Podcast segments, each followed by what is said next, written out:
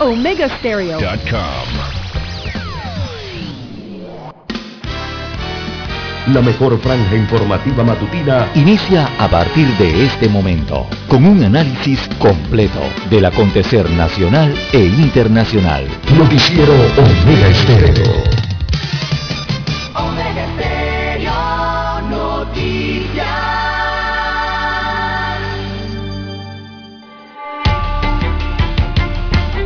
Continuación, los titulares, con los hechos que son noticias hoy.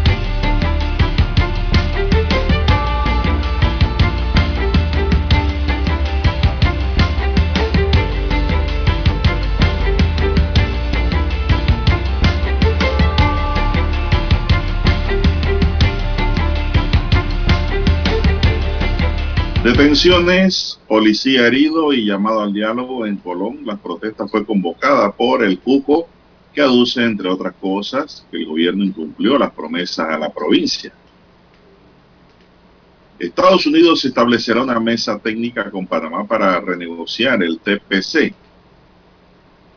Nuevo contagio de la COVID-19 en las últimas 24 horas se disparó el número a 3.307. Los contagiados de ayer Ricardo Lombana el movimiento Otro Camino llegarán fortalecidos a las elecciones de 2024. Bueno, Lombana se repone de un COVID que le dio recientemente. Ya nuevamente va a entrar a la cancha. Ramón Martínez de la Guardia, nuevo embajador de Panamá en Washington. Eso era noticia conocida por muchos lo que se confirmó ayer con la designación. En Estados Unidos se emplazan para regular criptomonedas este año.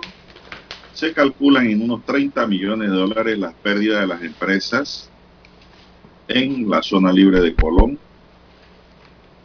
Panamá será sede de la, de la Conferencia Regional de Turismo en el 2023. Y como si fuera poco, la Secretaría de Energía vaticina aumento sostenido del precio del galón de combustible. Ya esto no lo resiste nadie. Los países más pobres que Panamá han congelado el cobro de impuestos al combustible. Háblese de El Salvador, háblese de Nicaragua, háblese de Guatemala, que dicen que la gasolina más cara está allá, pero ya están tomando medidas ante dicho problema. También tenemos, señoras y señores, para hoy, dentro de los titulares, actor mexicano condenado a 19 años de prisión, un actor famoso, por mantener relaciones íntimas con una hija. Increíble, pero cierto. Más adelante hablaremos de ello. Panamá asume la presidencia de los derechos humanos en medio de fuertes conflictos registrados en la provincia de Colón y en las carreteras de la ciudad con los camioneros. El fiscal antimafia fue asesinado en Colombia. Exdirector de la Policía de Honduras extraditado a Estados Unidos por narcotráfico. También tenemos que delincuentes acaban con la vida de un futbolista, un trabajador. Y también, señoras y señores, van 28 homicidios en la costa atlántica. Se le aconseja no dar bote. Sujeto de un bote, le robaron y le dieron tres puñaladas. Bien amigos y amigas, estos son solamente titulares. En breve regresaremos con los detalles de estas y otras noticias. Estos fueron nuestros titulares de hoy. En breve regresamos.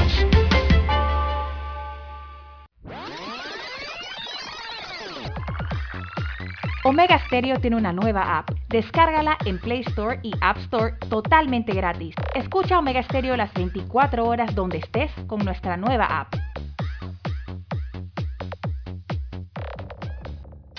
El mundo nos escucha.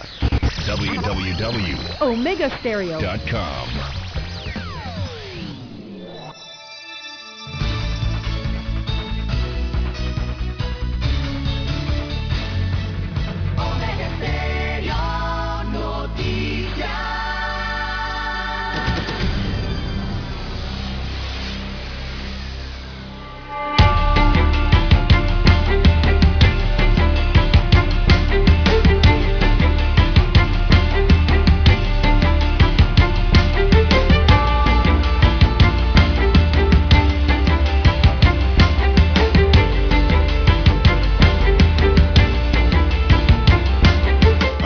Amigos y amigas, muy buenos días.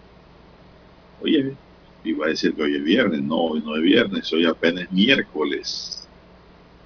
Hoy es miércoles 11 de mayo del año 2022. Dani Arauz me acompaña en el tablero de controles. En la mesa informativa les saludamos. César, César Lara. Lara. Y Juan de Dios Hernández Sanur, amigos y amigas. Muy buenos días. Le damos la bienvenida a nuestros amigos oyentes que todos los días nos esperan, nos escuchan, ¿verdad? Y están pendientes de su noticiero Mega Estéreo, el primero con las últimas.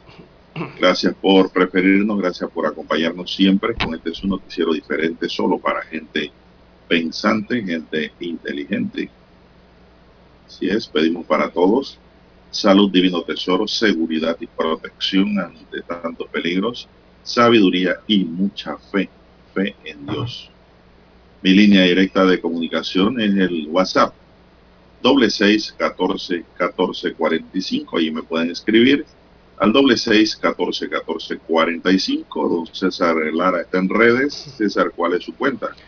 Arroba César Lara R es mi cuenta en la red social Twitter. Allí puede enviar sus mensajes, sus comentarios, denuncias, fotodenuncias, el reporte del tráfico temprano por la mañana. Recuerde, arroba César Lara R, tanto para Twitter como para Instagram. Muy buenos días, don Daniel, a usted, don Juan de Dios, todos los amigos oyentes en comarcas, provincias, el área marítima de Panamá. Dos señales cubren todo el territorio de la República de Panamá. También los que están más allá de nuestros límites de frontera en el planeta Don Juan de Dios. Omega Estéreo llega a través del internet omegaestereo.com es la dirección para cualquier rincón del planeta. También los que ya eh, han activado su aplicación, el apps de Omega Stereo. Si usted no lo tiene, puede descargarlo desde su tienda Android o iOS para su dispositivo móvil o celular. Y también los que ya nos escuchan a través de televisión, el canal es el 856 de Tigo, televisión pagada por cable a nivel nacional. Cobertura completa, don Juan de Dios. ¿Cómo amanece para hoy? Bueno, muy bien, gracias. Panamá amaneció con una llovizna. Así es, la calle está mojada. Hay que manejar con mucho cuidado, ¿eh? mucho peligro. Bueno, en materia informativa tenemos ya que Panamá registró un número alto, 3.307 nuevos casos positivos de COVID-19 en las últimas 24 horas. Primero se hablaba de menos de mil, después se hablaba de mil y tanto, después de dos mil y tanto, y ya vamos por tres mil trescientos nuevos casos positivos en un día. Así es, para una positividad de 21.5% según el informe del Ministerio de Salud. Este informe detalla además que para este martes 10 de mayo se mantiene la cifra de 8.194 fallecidos a nivel nacional para una letalidad de 1.0 ya que no se reportaron defunciones. Los corregimientos y distritos con mayor número de casos positivos en las últimas horas son San Francisco, en Panamá, Rufina Alfaro en San Miguelito, en segundo lugar, Juan Díaz en Panamá, Chitre en Herrera y Bellavista en Panamá. Entonces esto nos indica que en Panamá la cosa está mal, César. Todos estos corregimientos, la mayoría quedan en Panamá. En Panamá se contabilizan a la fecha 793.137 casos acumulados de la COVID-19 y 768.839 personas recuperadas. Para este martes se aplicaron 15.357 pruebas nuevas. Por eso es que salió el número alto. ¿eh? También se aplicaron 15.357 pruebas, don César. Mientras que los casos activos suman en todo el país 16.104 16.104 positivos de COVID hay registrados, porque pueden haber más, no lo saben, porque no se han hecho hisopados, de los cuales 15.956 están en aislamiento domiciliario y 155 hospitalizados. Los que están en aislamiento se dividen en 15.921 en casa y 35 en hoteles. Los hospitalizados son 132 en sala y hay 16 personas en la unidad de cuidados intensivos. ¿Tiene algo más sobre este informe? Eh, bueno, don Juan de Dios, eh, evidentemente si vemos esto en comparación con días anteriores, incluso con semanas anteriores, eh, los casos acumulados ya traían un crecimiento, ¿no? Aquí lo que estamos viendo es que se está duplicando esa cifra en comparación con semanas anteriores. Los nuevos casos han aumentado un gran porcentaje respecto a semanas anteriores. Y para estos días entonces se han notificado gran cantidad de casos. Yo diría que esto comparado con otras semanas se ha triplicado eh, los promedios diarios respecto a las últimas semanas. Y eh, don Juan de Dios, eh, ya van más de siete semanas consecutivas. La positividad este, se, ha mantenido, se ha mantenido arriba en las últimas semanas. Así que estos incrementos duplican los días anteriores eh, respecto a las pruebas eh, practicadas a la población. Así que hay que tener más cuidado, eh, esta es una incidencia alta y don Juan de Dios, hay COVID por todos lados, para donde usted mire. si mira enfrente de su casa, hay COVID, si mira a la derecha, a la izquierda, alguien tiene COVID. si mira hacia atrás, alguien tiene COVID. Si llama por teléfono a familiares, alguien tiene COVID. Alguien tiene COVID en su oficina o en la escuela de su hijo. Hay COVID por todos lados, don Juan de Dios. Si se, exactamente, si va un autobús o un tren, escucha hablar de que alguien tiene COVID. Así que hay mucho COVID, eh, don Juan de Dios, en el país. Bueno, estamos tratando de convivir con el COVID, don César. Hay que cuidarse. Así es, hay que y vacunarse. Exactamente. las vacunas, eh, las cuartas dosis o, la segunda dosis de recuerdo o, de refuerzo, como le llamamos aquí en Panamá, eh, contra esta enfermedad está dirigida a las personas con inmunidad debilitada por el momento y a mayores, ¿no? De edad, adultos mayores, según las directrices del Ministerio de Salud de Panamá. Precisamente la, Organización Mundial de la Salud eh, ha dicho que no hay datos específicos que justifiquen recomendar la cuarta dosis de manera más amplia. Cuando se refieren a manera más amplia es al resto de la población. Eh, lo han declarado los propios científicos de la organización de la OMS eh, recientemente en rueda de prensa el día de ayer, refiriéndose a la evolución de la pandemia en el mundo. Así que hay una variante que es la XE también que está siendo eh, eh, investigada, ¿no? Eh, secuenciada a nivel mundial. Pero por ahora la vacuna para los adultos mayores y las personas que tienen el sistema inmunológico comprometido por alguna comorbilidad. Bueno, don César, pero el tema es de que en Panamá el COVID tiene un banco de ahorro. sí. ¿Sabía? En Panamá hay medio millón de personas que no se han vacunado con ninguna dosis. Ahí hay un banco para el COVID. Así es, eh, está por el 87% aproximadamente la vacunación total de la población. Así que ahí hay un restante, don Juan de Dios, que no está vacunado por el momento. Y, y, no tienen ni idea o se hacen los, lo, lo, no sé, los héroes por ahí hubo uno famoso que escribe en redes y casi se muere, don César, terminó en el hospital COVID. Sí. Por estar hablando tantas cosas. Eh, no sé si sigue hablando del tema, pero no tenía ninguna vacuna y fue a parar al hospital. Estuvo al borde de irse. Sí, el, el programa. Hay un banco allí de medio millón de personas aproximadamente, don César, que, bueno, muchos tienen es miedo a la vacuna, entonces Muchos no van es porque no le temen al COVID, sino que le tienen miedo a la vacuna. ¿no? Porque piensan que le va a dar algún machaque, alguna consecuencia, y no, no se ponen la vacuna. Y entonces argumentan de que no están obligados. No, sí, no están obligados. Nadie está obligado. Eso sí es cierto. Pero el problema es que el Estado quiere protegerlos y no se dejan proteger. Así de modo, ¿no? De nada te vale que lleves al caballo al río si el caballo no quiere beber agua. Es así, la vida es así. Bien, son las 5.49 minutos, señoras y señores, en su noticiero Mega Estéreo, el primero con las últimas, Dani. Vamos a una pausa y regresamos.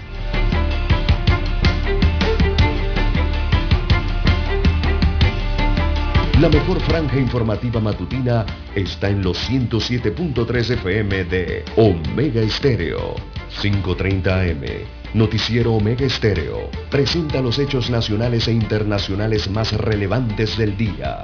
7.30 AM. Infoanálisis. Con entrevistas y análisis con los personajes que son noticia. De 8 y 30 a 9 y 30 de la mañana. Sin rodeos. Con Álvaro Alvarado. De lunes a viernes.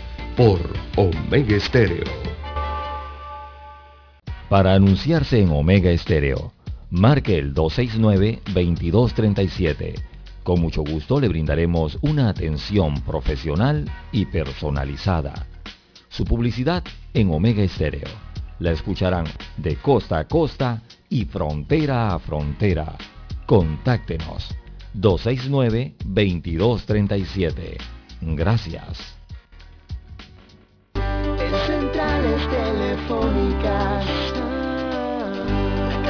el teléfono es tu mejor opción. Te asesoramos y ofrecemos buena atención. Con años de experiencia trabajando para ti. La casa del teléfono, ubicados en Via Brasil y vista hermosa. La casa del teléfono, líder en telecomunicaciones. La casa del teléfono,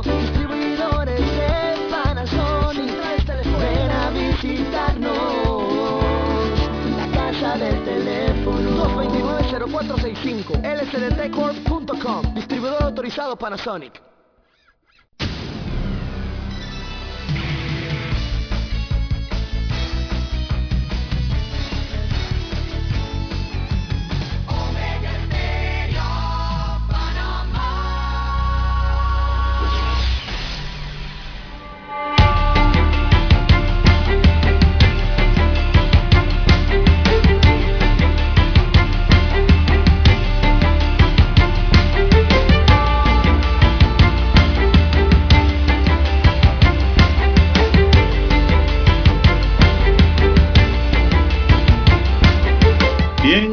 y señores, seguimos. Bueno, me informan aquí, don César, que hasta el próximo viernes 13 de mayo, o sea, y apenas es 11, eh, hasta el 13, la estrategia denominada vacunación en tu barrio contra el COVID-19 continuará además en la terminal de Albrook, en Avenida Central, Estación 5 de Mayo y Zona Paga 5 de Mayo, Centro Comercial Los Pueblos, Centro Comercial La Doña y la Estación del Ingenio. Estos son los lugares adicionales en donde se está aplicando, pues si será hasta el viernes, el programa denominado, así es. Sí, hay un vacunómetro. En tu barrio.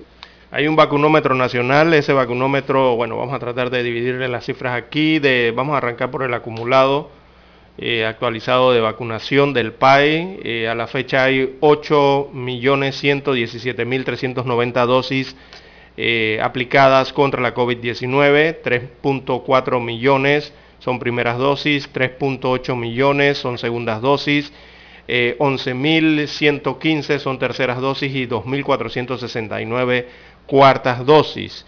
1.334.859 son consideradas refuerzo 1 y 12.982 denominadas refuerzos 2. Mientras que las dosis pediátricas a la población entre 5 y 11 años de edad se han aplicado 412.378 dosis. Destaca el informe del PAI, que es el Programa Ampliado de Inmunizaciones del MINSA, que un 87% de la población de Panamá ha sido vacunada. 87.4% específicamente de la población del país ha sido vacunada con dosis contra la COVID-19. Eh, esto viene siendo, bueno, buscan una cobertura total de 4.339.227 personas de la población total. Esa es la población total del país. De ella, el 87% ha sido vacunada. Veamos el vacunómetro de la última jornada. Dice que se han colocado hasta ayer 272.223 primeras dosis a niños con algún tipo de condición, desglosadas eh, para crónicos 10.000, discapacitados mm, cerca de 2.000, eh, sanos 259.989 y embarazadas 2 en total de dosis aplicadas en instituciones gubernamentales, bueno, aquí lo desglosan, ¿no? Detalladamente. Y en empresas privadas, desde el 20 de enero al 8 de mayo de este año, eh, el MINSA dice que en el MINSA se colocaron 18.026 vacunas y por la Caja del Seguro Social 32.000 vacunas desde el 20 de enero hasta el 8 de mayo del presente año eh, para un total de dosis aplicadas en este periodo de 50.275, por lo menos en ese periodo, ¿no? En que hospitales públicos y privados eh, estuvieron aplicando eh, la vacunación. También muchas madres han sido vacunadas, madres lactantes, también embarazadas.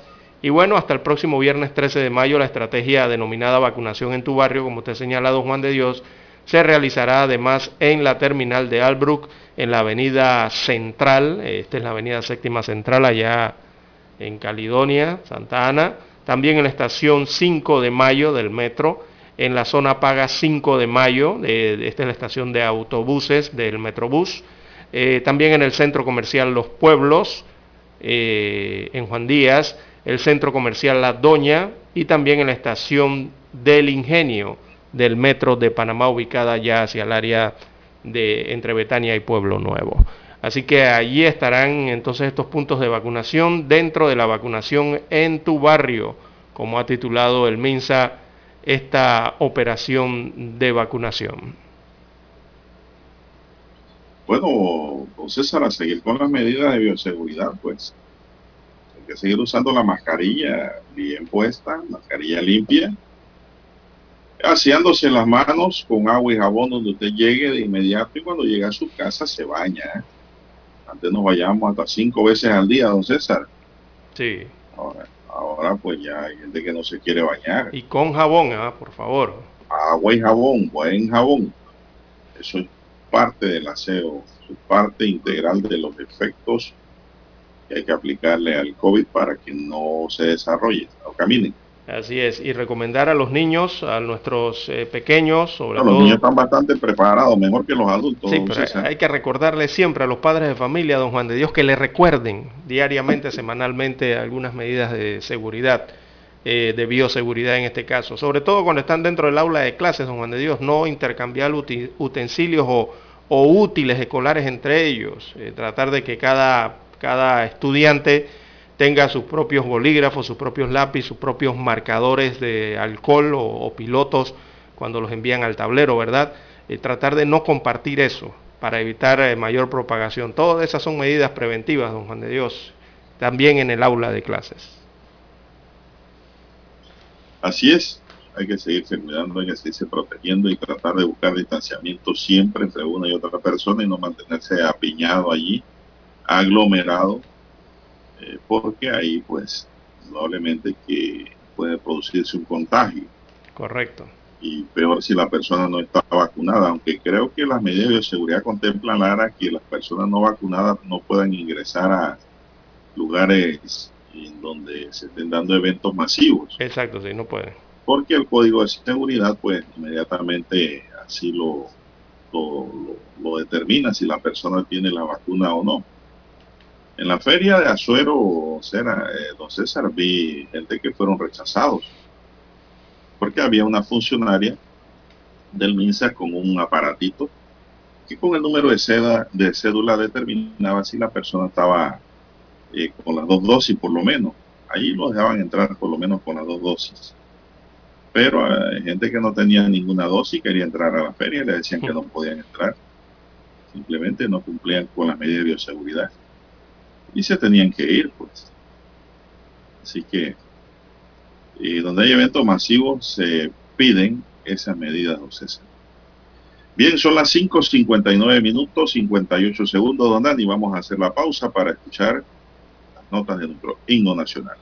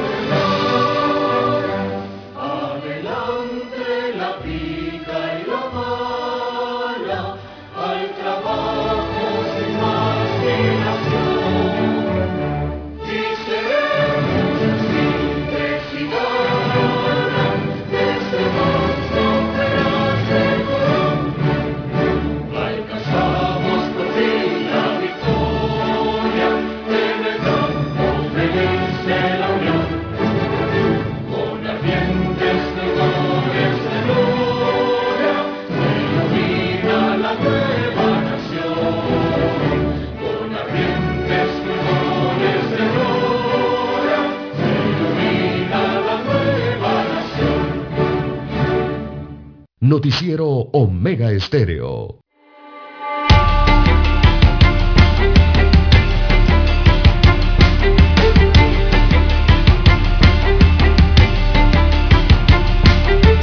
Bien, bien, seguimos Daniel Enrique con más noticias, comentarios y análisis. Bueno, ya son las seis, dos minutos. Buenos días, Panamá. Tenemos más informaciones para todos ustedes y es que durante el segundo día de protestas en la provincia de Colón para exigir al gobierno la ejecución de los proyectos pactados en el área y manifestarle en contra del alza del precio del combustible, se han reportado detenciones hasta esta hora y un policía impactado por un disparo que está en estado grave. Los empresarios expresaron su preocupación por las pérdidas económicas mientras que el gobierno decidió listar algunos de los proyectos que se ejecutan en la provincia.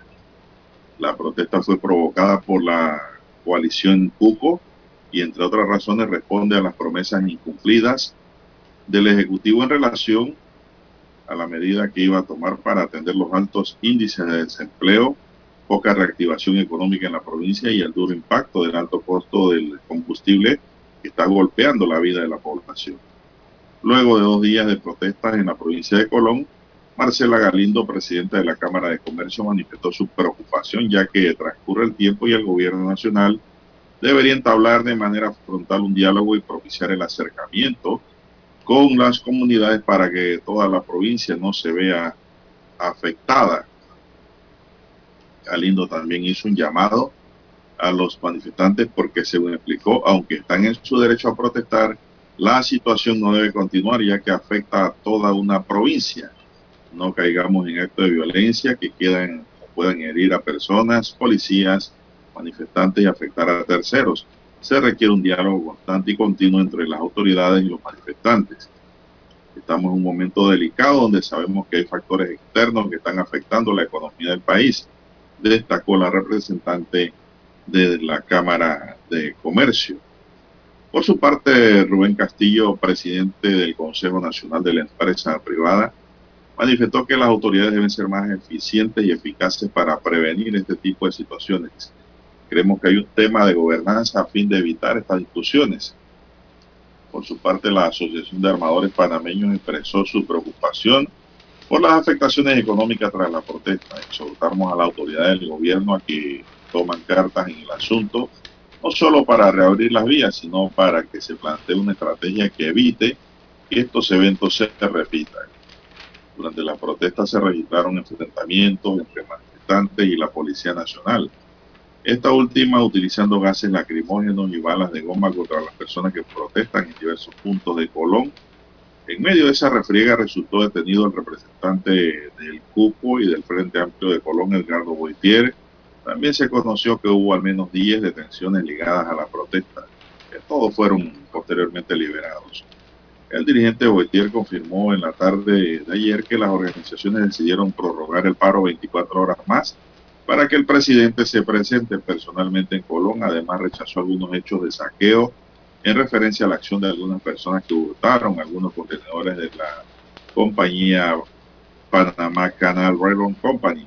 En verdad, eso da mucha pena, don César, como estaban saqueando un contenedor del tren. Inclusive pararon el tren, ¿eh? Sí, el tren no va a funcionar hoy. No va a funcionar 24 horas por estos saqueos. Y pues saquearon un contenedor. Digo yo uno, cuidado que fueron más. Sí, sustrajeron la mercancía de cinco contenedores del ferrocarril de Panamá. Oh, ¿cómo subieron ese? eso, eso no es protesta. No, claro que no. Abrieron los contenedores, ¿no? Esos contenedores llevan sellos. Delincuencia, actos delincuenciales. Vandalismo. Vandalismo. Eso sí hay que agarrarlos, esposarlos y meterlos presos. No el que está con una pancarta gritando allí en la calle, ese no. Ese que se mete a romper y coge el contenedor y le saca la mercancía, a ese hay que llevárselo a hacerle cargo penales. Sí, y esto afecta, estas protestas y este vandalismo en específico afecta a la logística, don Juan de Dios, que es lo criticable allí, ¿no? Eh, la logística, por ejemplo, de este medio de transporte importante que es el ferrocarril y evidentemente también está afectando el transporte terrestre de los camiones articulados o los camiones tractores, ¿no? Además de lo que se desarrolla en logística eh, en la provincia de, de, Colón. Recordemos que es eh, otra de las terminales portuarias importantes eh, del país, está ubicada allí en esta provincia caribeña. Así que esto puede afectar, don Juan de Dios, la imagen y la confianza que hay de Panamá como hub logístico. Eh, e, eso se, está en juego en estos momentos, porque ya llevan dos días de protestas y hay que ver hoy cómo se mantiene el ambiente y qué se va a desarrollar allá al respecto. Eh, porque, vuelvo y repito, Colón es una provincia que brinda servicios en todos sus puertos y también a través del ferrocarril. Hay importantes autopistas que conectan eh, la logística con el resto del país desde Colón, recordemos. Eh, y bueno, también por allí está el otro tema del canal de Panamá. Eh, y todo esto se ha visto, por lo menos la, última no, pero el resto que les mencioné, sí se ha visto interrumpido, algunas de forma total, otras de forma parcial, por las protestas de los grupos que están reclamando, según destacan, eh, respuestas por parte del gobierno central hacia esa circunscripción del país. Bien, tenemos que avanza la mañana, 6, 8 minutos. Desde las 9 de la mañana de este miércoles continuarán las protestas, dice el cupo, César. Mm. Igualmente se informó ayer que un agente de la policía fue herido por arma de fuego este fue trasladado de urgencia en un helicóptero al servicio del servicio aeronaval hacia la ciudad de Panamá. Posteriormente, la entidad confirmó que la unidad policial se encuentra en estado delicado, ya que circularon en redes sociales fotos e información de que este había fallecido. No será falso. Un comunicado aclaró que está en un estado delicado el policía herido en Colombia. La Policía Nacional lamenta este tipo de acciones en contra de uno de sus miembros que cumplía con su deber y compromiso de velar por la seguridad ciudadana. Sin embargo, se ha afectado por criminales que aprovechan una manifestación para hacer daño, dijo la fuerza pública en un comunicado. Estos son los maleantes, don César, que están armados y que aprovechan este tipo de situaciones para tratar de hacer fechorías. En medio de la multitud. Eh, y eso ocurrió en la feria de Colón, en, los edificios denominados la feria, ¿no? Eso es antes de, eso es en Cristóbal, antes de llegar a, la propia ciudad de Colón, esa gran cantidad de edificios que se observan cuando usted se va acercando a la ciudad de Colón, a la mano derecha. Ahí es el conocida, la antigua feria de Colón, ¿no? Eh, bueno, estos, estos mozalbetes, don César, eh, viven en estas áreas y tienen armas de fuego. Sí, son áreas peligrosas. lo más triste es que su papá y sus abuelos lo saben no? Pero no tienen autoridad sobre ellos. Esos son muchachos mozalbetes absolutos que no tienen Dios ni ley y no creen en nada, nada más que en la droga y la maleantería. Y ya no hay control sobre ellos por parte ni de sus padres, ni de su madre, ni de sus abuelos, de nadie. Y hacen lo que les da la gana. Sí, porque eso va en los controles. Cada familia es un gobierno, don César. Sí, eso es intolerable. Lo que ocurrió ayer en la provincia de Colón, ese ensañamiento eh, contra, que, los llevó incluso a atentar contra la vida de una persona, en este caso de una unidad de la Policía Nacional. Ellos simplemente están allí para custodiar ¿no? Eh, la situación. Y bueno, el ataque se suma eso al ataque de lo que ya comentábamos del ferrocarril de Panamá. Eh, el ferrocarril es un activo histórico de nuestro país y es un puntual, es un soporte, vuelvo y repito, de la logística eh, colonense y de la logística en, en, ese sector entre Panamá y Colón, e incluso me atrevería a decir yo, es un soporte de la logística de la propia región donde está ubicado nuestro país, don Juan de Dios, porque de ese ferrocarril depende eh, que los contenedores bajen o suban a barcos que lo transportan, don Juan de Dios, en la región o, a otros destinos del mundo. Entonces, con este vandalismo que se le hace a esa infraestructura ferroviaria, en, cuanto al tren, eh, ya estamos creando no simplemente problemas para Colón, ni problemas para Panamá, estamos creando problemas a nivel eh, de la región, a nivel de varios países, don Juan de Dios, que están esperando esa carga en otros puertos y eso deteriora la imagen de Panamá en este sector de la logística. Así que hay que tener mucho cuidado, amigo colonense, con esas situaciones. Sabemos que es un derecho eh, eh, eh, poder protestar, pero también hay que respetar las leyes y hay que respetar la propiedad de terceros y la propiedad ajena, don Juan de Dios. Así es, don César. Eh, mientras tanto, la protesta en la caribeña provincia eh, gana adeptos ya que este martes se unió personal de salud y diversos conductores de camiones y mulas que cerraron la vía, quienes fueron multados por la policía. En la manifestación tuvo participación también el diputado Jairo Bolota, quien reclamó al gobierno tomar medidas ante las exigencias de la provincia, al igual que del diputado panameñista Pedro Torres. Con el avance del enfrentamiento, la gobernadora de Colón, Iracema de Deila, anunció la instalación de una mesa, pero para dialogar. Sin embargo, los manifestantes exigen la presencia de Laurentino Cortizo, ya que alegan que se trata de varias promesas incumplidas desde noviembre de 2021. No ha cumplido Cortizo con los colonenses y a pesar de que él es colonense. Hasta bueno, pero él es de del área Costa Abajo de las afueras. Sí, sí, sí, sí. No es de los caserones de madera. Hasta esta hora la presidencia no se ha dado pronunciamiento sobre las protestas, salvo un comunicado del MOB en el que enumeró una serie de proyectos que están en ejecución en Colombia. Yo creo que ante estas protestas, don César, hay que dar respuesta. Hay que hablar con, la, con los colonenses y explicarles qué es lo que está pasando. Sí, los colonenses, pues, son parte de este país y son parte de, los mandantes que escogen su mandatario. Entonces, yo creo que estas respuestas tan tardías, ya van cuántos días de protesta, uno, dos, hoy es el tercer día, no, hombre. No sé qué le pasa al gobierno de Nito Cortizo realmente. Sí, Digo, sabemos que la situación es difícil y sobre todo en medio de la pandemia y la, crisis económica que esto ha generado eh, de cierto grado, eh, pero hay que buscar los mecanismos, don Juan de Dios, hay que buscar los parámetros eh, que hay permitidos por las leyes y por la sensatez y por la conciencia para expresarse, ¿no? Sobre todo la población y tratar de buscar respuestas yo creo que de esta manera no, eso de estar eh, con ese vandalismo y esas situaciones eh, violentas que atentan contra la vida por allí no, no solo se trata de despejar las calles y proteger el patrimonio privado, ¿no?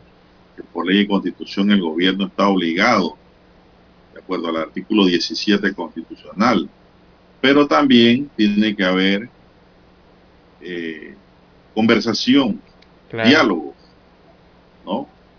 Comunicación.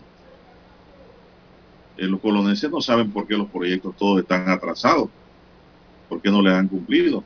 Bueno, eh, esa Eso tiene una explicación. Tienen que saberla también, ¿no? Y hay una explicación del por qué. Pero hay que darla. Eh, los gobiernos están para dar respuesta. Los gobiernos son pasajeros. Pasa que en este país todo el que llega a un postito público piensa que llegó al cielo y que ese puesto es de él por lo menos por cinco años y hacer y con ese puesto puede hacer y deshacer y hacer lo que le da la gana y caer hasta don César en la omisión cuando su deber es siempre la acción no con lo que se tiene pero siempre con una debida explicación esas cosas no ocurren en Panamá realmente en la mayoría de los gobiernos que han pasado eso no puede seguir. Aquí hay que saber escoger también. ¿ah? Los poloneses tienen que saber escoger sus gobernantes. El problema es que cuando se acercan las elecciones, don César, siempre salen personas que quieren brillar con estas cosas, a resaltar su figura, a proyectarse. ¿Con, el fin de hacerse líderes y que la gente vote por ellos para llegar al poder y también no usufructuar y chupar la sangre del Estado. Eso no es permitido, no debe ser. Las causas deben ser reales y no de movimientos para trepar políticamente. Sí, sobre todo ha llamado mucho la atención, ¿no? Lo del diputado de causas sociales con líderes sociales. El diputado del PRD de Colón eh, pidiéndole al gobierno, o sea, eh, él es el gobierno, es parte del gobierno, él está pidiendo a su propio gobierno prácticamente soluciones, ¿no? y ha protestado por eso. Bien, bueno, él, eh, no le queda de otra, don César.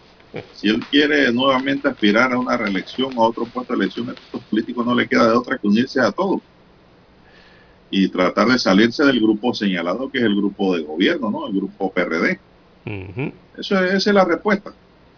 Como quien dice, ellos no, ellos, ellos no, yo sí estoy aquí con ustedes, por favor, escúchenme, mírenme. Eso es todo. Eso es todo, porque en realidad la causa colonense es una causa social, puramente social a mi modo de ver. Que haya políticos infiltrados empujando y la carreta y qué sé yo, promoviendo eh, la protesta, pues cada uno tendrá su fin, pero yo pienso que este movimiento cupo es de orden social, ¿no? César, hay que darle respuesta social, hay que reunirse con los, con los de líderes sociales de la provincia no con politicoides. Eso no. Bien, tenemos la pausa pendiente, don Juan de Dios.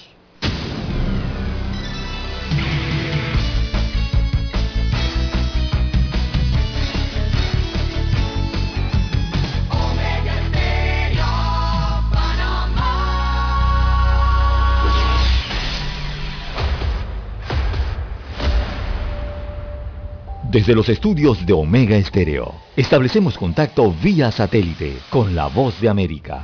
Desde Washington, presentamos el reportaje internacional.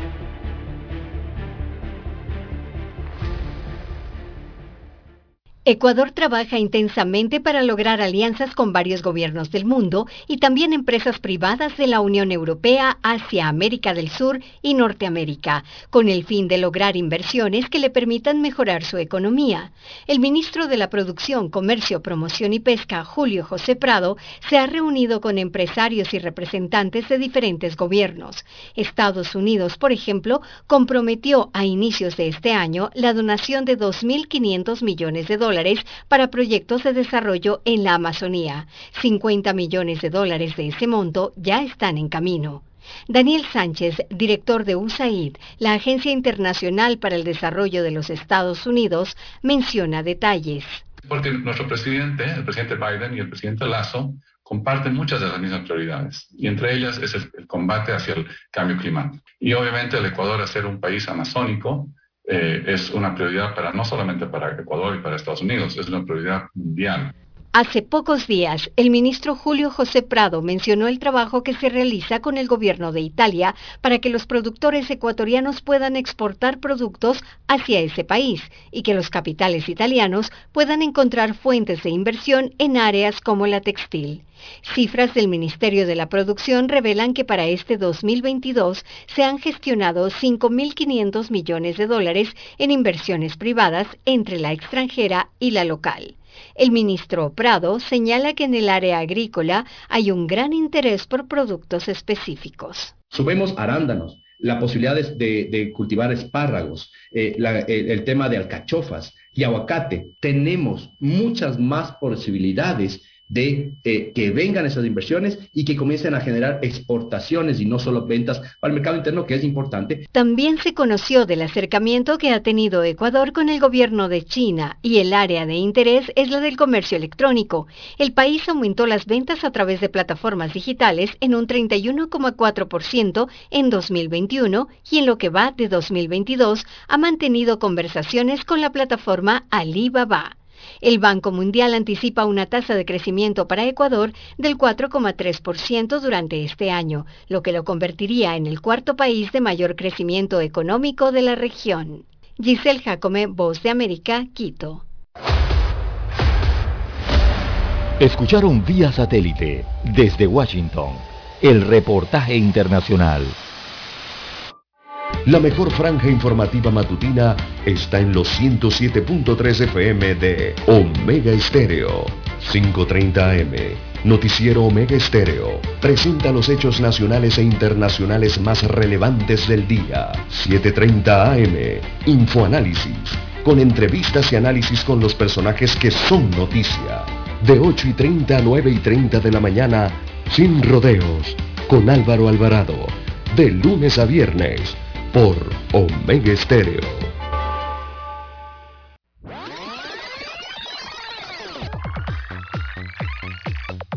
Omega Stereo tiene una nueva app. Descárgala en Play Store y App Store totalmente gratis. Escucha Omega Stereo las 24 horas donde estés con nuestra aplicación 100% renovada. Noticiero Omega Estéreo.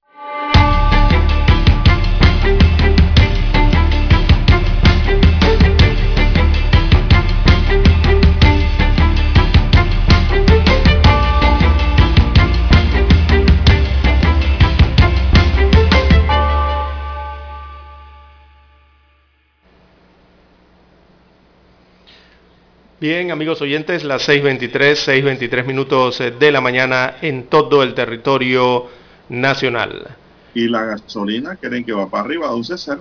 Sí, la tendencia es hacia el alza, hacia el incremento. La Secretaría Nacional de Energía vaticina un aumento sostenido del precio del galón de combustible en los próximos meses.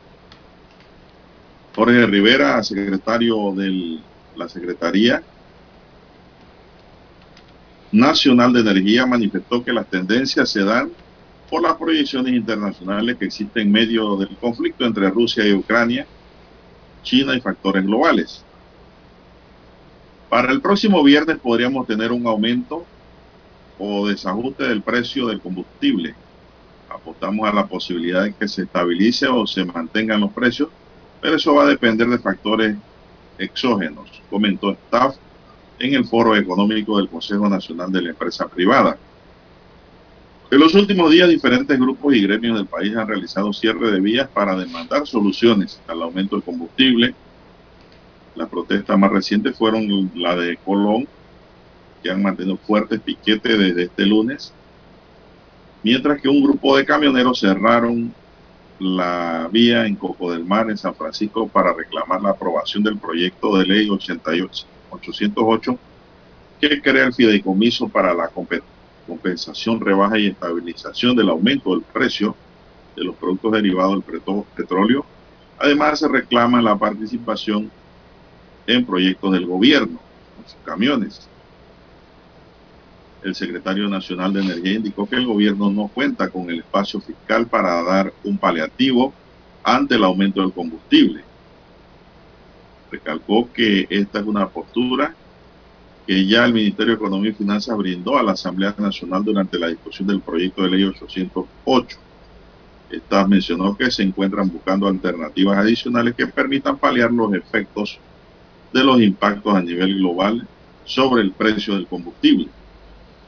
Panamá es un importador de derivados de combustible. Hoy en día el costo del diésel ronda los 5 dólares con 15 centavos el galón. Solo el 68 centavos de ese costo es el componente local, el resto es el precio que paga el Estado a las refinerías en Estados Unidos, explicó el secretario de Energía. Así que, pues eso fue lo que expuso el director Jorge Rivera, staff, el secretario nacional de Energía, ante el foro económico del Consejo Nacional de la Empresa Privada. Es decir, no hay esperanza. No, no, ninguna, don Juan de Dios. Mientras continúe la, el conflicto bélico entre Rusia y Ucrania, no hay, no se vislumbra que el combustible, que el petróleo principalmente vaya a disminuir. Y todo tiene que ver, regresamos al inicio de la guerra, don Juan de Dios, y es que recordemos que Rusia es el tercer país, el tercer mayor productor de petróleo en el mundo.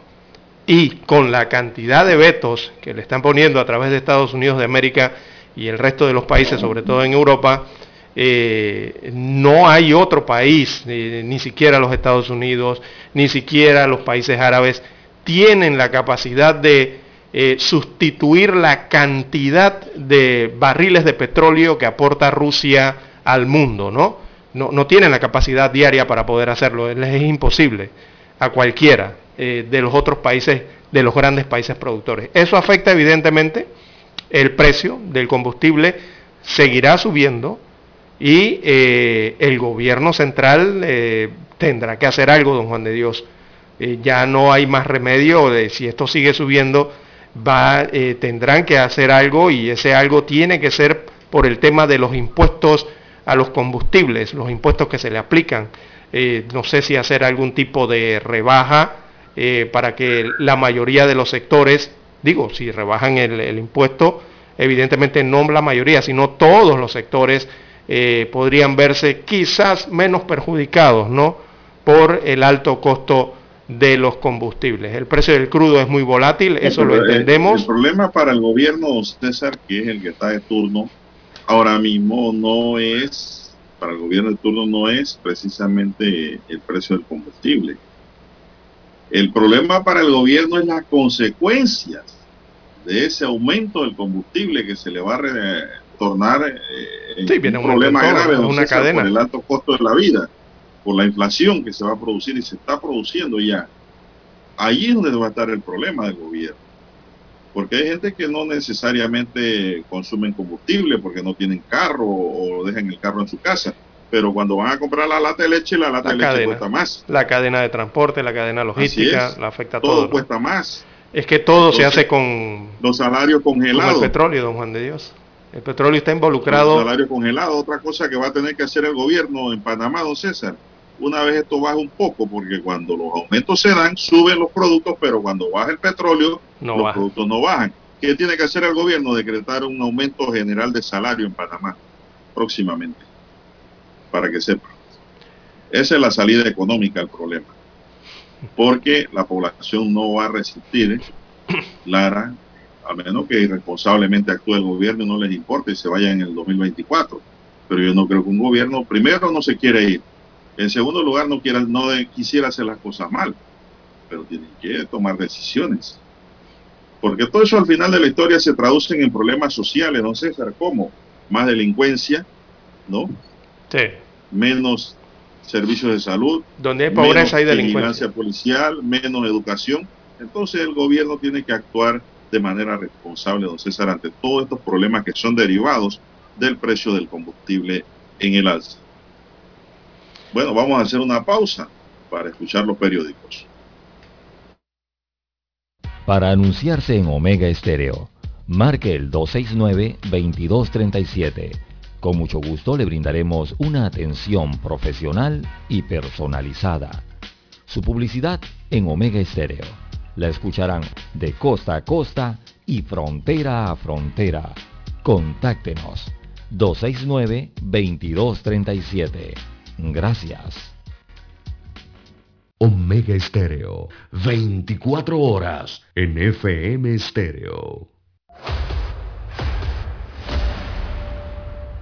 Desde los estudios de Omega Estéreo, establecemos contacto vía satélite con la voz de América. Desde Washington, presentamos el reportaje internacional.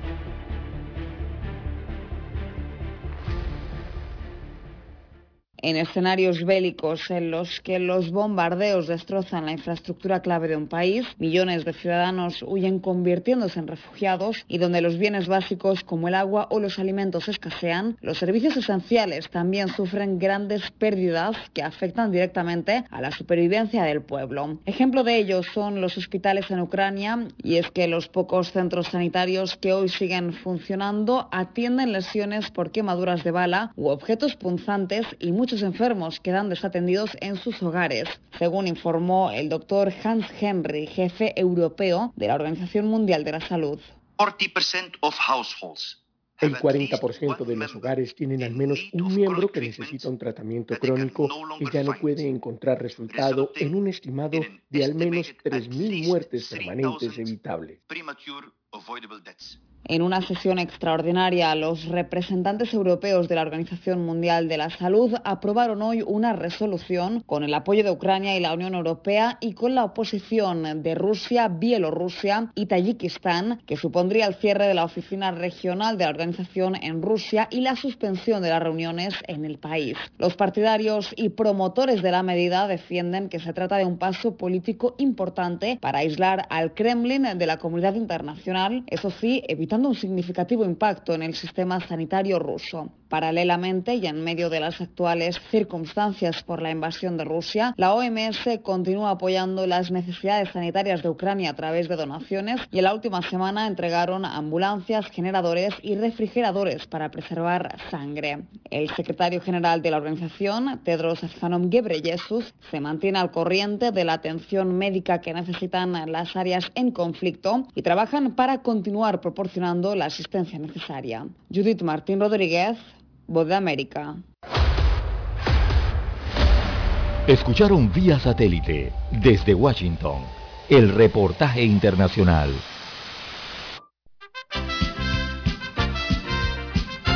Infoanálisis, de lunes a viernes, de 7 y 30 a 8 y 30 de la mañana por los 107.3 FM de Omega Estéreo.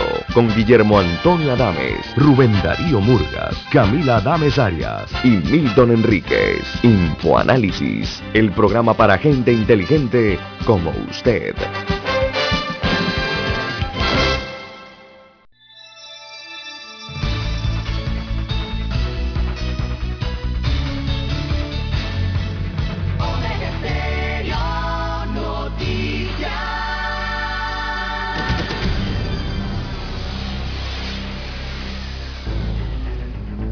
Las noticias impresas en tinta sobre papel. Con ustedes. Escuchando el periódico. Los titulares de las primeras planas de los diarios estándares de circulación en Panamá.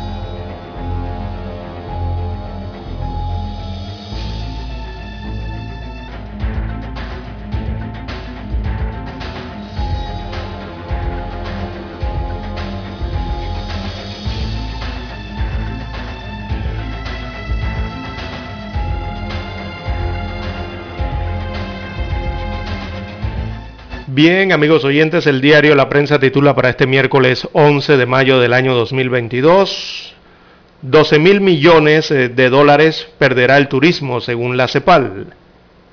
Destaca la información con 9 mil eh, habitaciones sin utilizar, el turismo panameño no se recupera, eh, perdón, no se recuperará del impacto que provocaron las medidas de restricción de movilidad aplicadas para combatir la COVID-19. Así que la Comisión Económica para América Latina y el Caribe, por su sigla CEPAL, calcula que entre el año 2020 y el año 2023 este sector habría perdido 12 mil millones de dólares. Así que después de Bélice, el turismo panameño es el segundo mayor afectado por las restricciones de movilidad que se aplicaron durante la pandemia, destaca la CEPAL. También en otros títulos, alcalde desafía al juzgado y podría estar en desacato. Se trata del alcalde José Luis Fábrega del distrito de Panamá. Insiste en llevar a cabo la licitación para la construcción de un nuevo mercado del marisco, pese a que un juzgado ordenó suspender el acto. Juristas consultados advierten que el alcalde podría estar en desacato. También caos social y económico por cierres en Colón. Eh, hubo descontrol, las, las protestas y cierres de vías por reclamos sociales en la provincia de Colón están poniendo en juego los servicios que presta Panamá en los puertos, también en la logística y en la zona libre de Colón. El presidente de la Cámara de Comercio, Industrias y Agricultura de Colón, Michael Chen, dijo que es catastrófico para la economía tener prácticamente cerrada por dos días la zona libre de Colón. Ayer algunos manifestantes afectaron la propiedad privada, incluso vandalizaron contenedores del ferrocarril de Panamá, que en esos momentos de protesta eh, llegaba a la ciudad de Colón. También para hoy en la prensa, ecologistas eh, vigilantes por cambios a Donoso, un tema que tiene que ver con los recursos naturales. Isaías Ramos, biólogo del Centro de Incidencia Ambiental, informó que estarán vigilantes a la modificación que se realice al área protegida de Donoso en Colón y las implicaciones que tendrá esa acción sobre cualquier otra reserva ecológica. También para hoy en la prensa, en panorama, Partido Revolucionario Democrático logra consenso para el Frente Femenino. Además, tropiezos en licitación de 129 medicamentos. En la plana de deportes, panameños ganaron oro y plata en torneo Jiu-Jitsu, Jiu-Jitsu, perdón. También aparece la plana Vivir Más. Veamos en lo que desarrolla Vivir Más hoy Destaca el reporte, este fin de semana habrá una jornada nacional de reciclaje, según se anuncia. La fotografía principal del diario La Estrella de Panamá eh, la titulan hoy a forma de reclamo ciudadano, ¿dónde están? Mujeres piden justicia para las desaparecidas. Así que al menos 25 organizaciones de mujeres protestaron ayer martes frente a la Procuraduría, Procuraduría General de la Nación exigiendo justicia en nombre de todas las mujeres que están desaparecidas en el país. Anthony Stone Street eh, cargaba un cartel con la foto de su hermana, Bianca Emerita Stone Street, dijo que desapareció hace una semana en el corregimiento de Alcalde Díaz en la capital. Bien, amigos oyentes, estos son los principales titulares que presenta para hoy el diario La Prensa. Pasamos ahora a la lectura de las principales noticias de la portada del diario La Estrella de Panamá. Así es, don César, el, el diario La Estrella de Panamá para hoy nos dice, en Colón de Tensiones, policía herido y llamado al diálogo, la protesta fue convocada por la coalición de la unidad por Colón Cuco, que aduce, entre otras razones, que el gobierno incumplió las promesas a la provincia. Estados Unidos establecerá una mesa técnica con Panamá para renegociar el TPC. La respuesta del país estadounidense se dio el pasado 6 de mayo cuando la oficina del representante comercial de Estados Unidos envió una nota a la canciller de Panamá. Deuda por clima. Nace un movimiento global que une la justicia social con la climática. La campaña es una iniciativa que cuestiona las deudas financieras ilegítimas impuestas a los países en desarrollo y reclama la deuda ecológica con el sur global. Los albergues son lugares que no están bien seguros, dice Carla Pinder. Panamá registra 3.307 nuevos contagios de la COVID-19 en las últimas 24 horas, el número más alto de las últimas semanas. Cortizo y el director del IFC se reúnen para establecer acuerdo. Ricardo Lombana y Movimiento Otro Camino llegarán fortalecidos a las elecciones de 2024. Ramón Martínez de la Guardia, nuevo embajador de Panamá en Washington. Encuentran a tres menores de edad que habían sido reportadas como desaparecidas, es el tema del día. También tenemos, señores y señores, señoras y señores, tenemos que en Estados Unidos se emplazan para regular criptomonedas este año. Calculan pérdidas por más de 30 millones de dólares por cierres de calles, lo dice el CONEP. Panamá será sede en 2023 de la Conferencia Regional de Turismo de Aventura. Secretaría de Energía vaticina aumentos sostenidos del precio del galón de combustible. Bien, tenemos Mario Méndez dice, le estamos ganando espacio al béisbol. Nos falta el título. Atlético Chiriquí disputará las semifinales de la LPF y el Mario Méndez del Fútbol Club lo hará esta noche en las semifinales de la Liga Pro. La NFL anuncia duelo entre los Rams y los Broncos en Navidad. También informe, los falsos positivos en Colombia fueron parte de una política de gobierno. El periodo aludido por el comisionado Valencia coincide con el gobierno del entonces presidente Álvaro Uribe de 2002 al 2010. Diputado denuncia que Guatemala tiene la gasolina más cara de Centroamérica. Madre mexicana exige justicia ante casi 100.000 personas desaparecidas. Y polémico traslado como posible causa de la última masacre en una cárcel de Ecuador. Amigos y amigas, estos son los titulares de primera plana del diario La Estrella de Panamá y con ello concluimos así la lectura de los titulares correspondientes a la fecha. Vamos a hacer otra pausa, don Daniel, y regresamos con más. Hasta aquí, escuchando el periódico. Las noticias de primera plana, impresas en tinta sobre papel.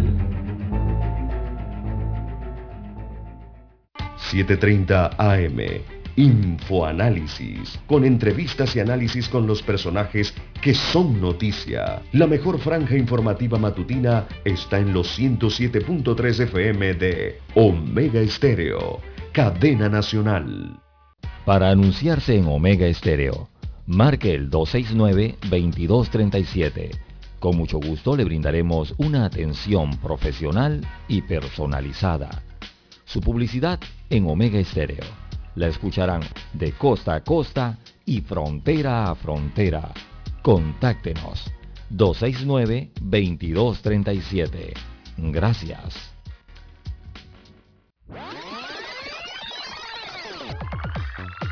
Omega Stereo tiene una nueva app. Descárgala en Play Store y App Store totalmente gratis. Escucha Omega Stereo las 24 horas donde estés con nuestra nueva app. Noticiero Omega Estéreo. Desde los estudios de Omega Estéreo, establecemos contacto vía satélite con la voz de América. Desde Washington, presentamos el reportaje internacional.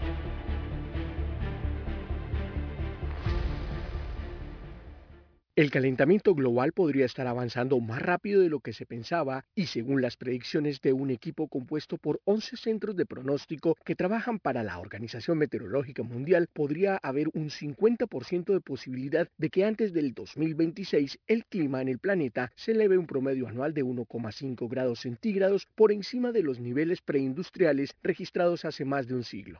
El aumento en la temperatura global equivalente al umbral fijado por los científicos mundiales hace algunos años y evitar llegar a él es la base para la firma de algunos acuerdos internacionales sobre el calentamiento global por parte de muchos gobiernos en el mundo. Y de cumplirse esta proyección en los próximos cinco años podría significar el inicio de múltiples catástrofes medioambientales que afectarían la población del planeta. Según datos publicados por el equipo coordinado de la Oficina Meteorológica del Reino Unido, existe una probabilidad superior al 90% de que el mundo pueda vivir su año más caluroso antes del 2026, y agregó que la posibilidad es muy alta de que los próximos cinco años sean los más calurosos desde que se lleva el registro del clima del planeta. Según los expertos, este fenómeno podría generar una mega sequía que impactaría a muchos países afectando cultivos y suministros de alimentos en buena parte del planeta y anticipan voraces incendios en territorios como el sudeste de los Estados Unidos, además de la aceleración en el descongelamiento de los polos y la elevación en las temperaturas de los mares, algo que pondría en riesgo la vida de muchos seres. Los científicos destacan que a pesar de que llevamos dos años consecutivos experimentando el fenómeno de la niña, que es un ligero efecto de enfriamiento global, este no es suficiente para equilibrar la temperatura. En cambio, lo opuesto que es el fenómeno del niño eleva la temperatura que combinado con el calentamiento global podría ser devastador para la vida en el planeta. Héctor Contreras, Voz de América, Washington. Escucharon vía satélite desde Washington el reportaje internacional. La mejor franja informativa matutina está en los 107.3 FM de Omega Estéreo. 5.30 AM. Noticiero Omega Estéreo. Presenta los hechos nacionales e internacionales más relevantes del día. 7.30 AM. Infoanálisis. Con entrevistas y análisis con los personajes que son noticia. De 8 y 30 a 9 y 30 de la mañana sin rodeos, con Álvaro Alvarado, de lunes a viernes, por Omega Estéreo. Es momento de adentrarnos al mar de la información. Este es el resultado de nuestra navegación por las noticias internacionales más importantes en este momento.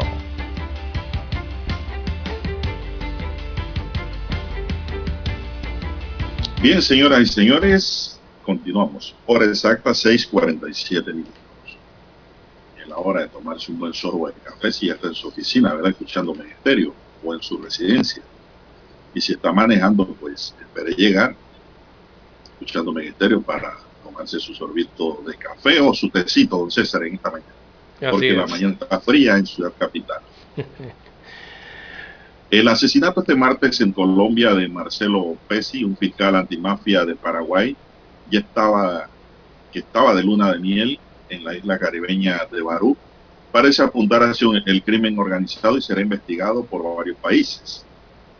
El asesinato se produjo en la mañana en esta isla, que está a unos 40 minutos en lancha desde la turística ciudad de Cartagena de Indias, donde Pesi, de unos 45 años, estaba de luna de miel con su esposa, la periodista paraguaya Claudia Aguilera, con la que había contraído matrimonio el pasado 30 de abril en Asunción. Llegaron dos hombres en una lancha y se acercaron y le dispararon, dijo la esposa a la W Radio Colombia, donde detalló que el fiscal murió tras recibir varios disparos en la playa privada del Hotel de Cameron, uno de los más populares de la zona costera de Cartagena y donde recién casados se alojaban. Pesi era fiscal especializado contra el crimen organizado, narcotráfico, lavado de dinero y financiamiento del terrorismo de Paraguay, señaló la Fiscalía colombiana que dispuso el envío a Cartagena de un equipo de fiscales y expertos en criminalística para que asuman las actividades investigativas y esclarezca lo ocurrido. A espera de información oficial sobre la investigación de los hechos, medios locales apuntan a que se trata de un ataque sicarial ya que no hubo robo y la policía colombiana había enviado a cinco de sus mejores investigadores de homicidios a atar cabos sobre lo sucedido y pedido colaboración tanto a Paraguay como a Estados Unidos. César. Increíble, ¿eh? Así es. Eh, la policía, como usted bien señala, colombiana ha difundido esa circular. En esa circular eh, de captura también aparece la fotografía de uno de los sospechosos de este asesinato de Marcelo Pesci, ¿verdad? Este fiscal eh, anticorrupción eh, allá de Paraguay. Y que bueno, una lancha se acercó, don Juan de Dios, imagínese usted, estaba en el área eh, de playa, una lancha se acercó hacia él y desde la lancha entonces le dispararon, bajaron y le dispararon, ¿no? Volvieron estos sospechosos a abordar la lancha y se fueron. Imagínense usted, no simplemente es la motocicleta, también ocurre en lanchas como está el mundo, ¿no? Así que eh, es una lástima lo que ha ocurrido con este fiscal, don Juan de Dios, el tema de la justicia, ¿no? Buscando justicia. Y eh, los fiscales en algún momento siempre, bueno, algunos afrontan a veces amenazas, aunque eh, la esposa de Pesci y el propio Pesci habían señalado eh, que anteriormente que no había ningún tipo de amenazas contra ellos. Pero eh, he sabido ¿no? que los fiscales saben manejar muy bien eh, los tipos de amenaza y, toman sus precauciones ¿no? propias del trabajo que desempeñan. regularmente los fiscales, los Juan de Dios y sobre todo estos anticorrupción, tienen seguridad en algunos casos, ¿no? en algunos países. Eh, por el tipo de, trabajo que desempeñan. Siempre está bajo ese riesgo, ¿no? Ese es el problema, don César, de que este fiscal estaba de luna de miel. Sí. Y no sabemos, a lo mejor sí, de que había información donde iría a pasar su luna de miel. Los fiscales, sobre todo los fiscales antidrogas, don César, tienen que cuidarse mucho en el mundo entero no solo en Panamá, en el mundo entero. Sí, sí, eso en cualquier lado. Un fiscal de drogas no puede andar por la calle, por ahí paseándose, don César. No debe. No debe, por su seguridad. No debe andar sin sus escoltas. Y en fin, eh, mucho menos en este tipo de actividades que por cierto son muy personalísimas y privadas, pues esto pone en riesgo eh, la vida de estos investigadores. Sí, él estaba en un resort de playa. sí, en el de Cameron de allá. Sí, incluso uno de los guardias de seguridad del resort también resultó atacado, pero salió ileso, ¿no? Eh, de este hecho ocurrido en la isla Barú, sí, así como Barú, el volcán Barú, bueno, así mismo es el nombre de la isla allá en Colombia y los colombianos, las autoridades colombianas señalaban, señalaban eh, ayer que ellos sabían, eh, tenían conocimiento sobre la presencia del fiscal paraguayo allí en sus tierras y por su cargo era una de las personas eh, más protegidas en el Paraguay por el cargo que ostenta, ¿no? que es fiscal antidrogas o contra el crimen organizado. Bueno, indudablemente esta fue una actividad planificada, don César. Sí, evidentemente. acabó con la vida del eso contó con una logística, es decir, un concierto allí para cometer el delito. Lamentablemente. El expresidente de Honduras, Juan Orlando Hernández, se sentó este martes en un tribunal en Manhattan ante un juez donde se declaró no culpable de los delitos de tráfico de cocaína y posesión de armas pesadas de lo que se le acusa en el gobierno de Estados Unidos solo tres meses y dos semanas después de que Xiomara Castro tomara posición como presidenta de Honduras en sustitución de Hernández, el exmandatario se sentó hoy ante un juez, un hecho sin precedentes que han conmocionado al país centroamericano. No culpable su señoría, respondió Hernández cuando el juez Kevin Castell le preguntó cómo se declaraba de los cargos presentados contra él. Y esas fueron las únicas palabras que pronunció el exmandatario, quien, como es habitual, dejó a su abogado Raymond Coron que llevara la iniciativa. En la primera comparecencia en persona ante la justicia en Estados Unidos, donde fue extraditado el pasado 21 de abril, Juan Hernández apareció vestido con un uniforme de color azul de la cárcel, donde espera la celebración de su juicio y al entrar en la sala con mascarilla sonrió y saludó al público y a la prensa. adelantó que le gustaría fijar el 17 de enero, dijo el juez, de 2023 como fecha para el comienzo de la selección del jurado. Mientras tanto, la siguiente eh, vista fija, fijada para el 28 de septiembre, para dar tiempo a la Fiscalía a reunir las pruebas en contra del expresidente y a la defensa para revisar. Esto ocurrió ayer. Así es. Bueno, en el Medio Oriente, perdón, en Asia, conocido como Medio Oriente, pero este es el continente asiático, eh, en Israel específicamente, una periodista de la cadena Al Jazeera con nacionalidad estadounidense muere por disparos durante operativo israelí en Cisjordania. Así que se trata de la veterana se trata de la veterana periodista del canal Al Jazeera, ella de nombre eh, Shirin Abu Aklel. Ella murió por disparos este miércoles cuando cubría una incursión del ejército israelí en el campo de refugiados palestinos de Jenin, eso queda en Cisjordania. Así que el canal qatarí, que es el Al Jazeera, eh, dijo que la reportera de 51 años fue asesinada deliberadamente y a sangre fría por las fuerzas israelíes, pero el primer ministro de ese país, Neftali Bennett, afirmó que probablemente murió por disparos palestinos. Recordemos que esta periodista es una palestina cristiana que también era ciudadana estadounidense. Era una figura destacada del servicio de la cadena árabe. Así que otro periodista de Al Jazeera, el productor Ali Al-Sumidi, resultó herido en este mismo incidente. Esta es la muerte de una periodista entonces allá en Asia, en el área del Medio Oriente, específicamente Israel. Pero acá en América, don Juan de Dios, también en México, se registró la muerte de dos periodistas el día de ayer, eh, producto de disparos también. Así que, bueno, una lástima lo que está ocurriendo entonces con los profesionales del periodismo en el mundo, una profesión riesgosa, sobre todo en ciertos países, ¿no?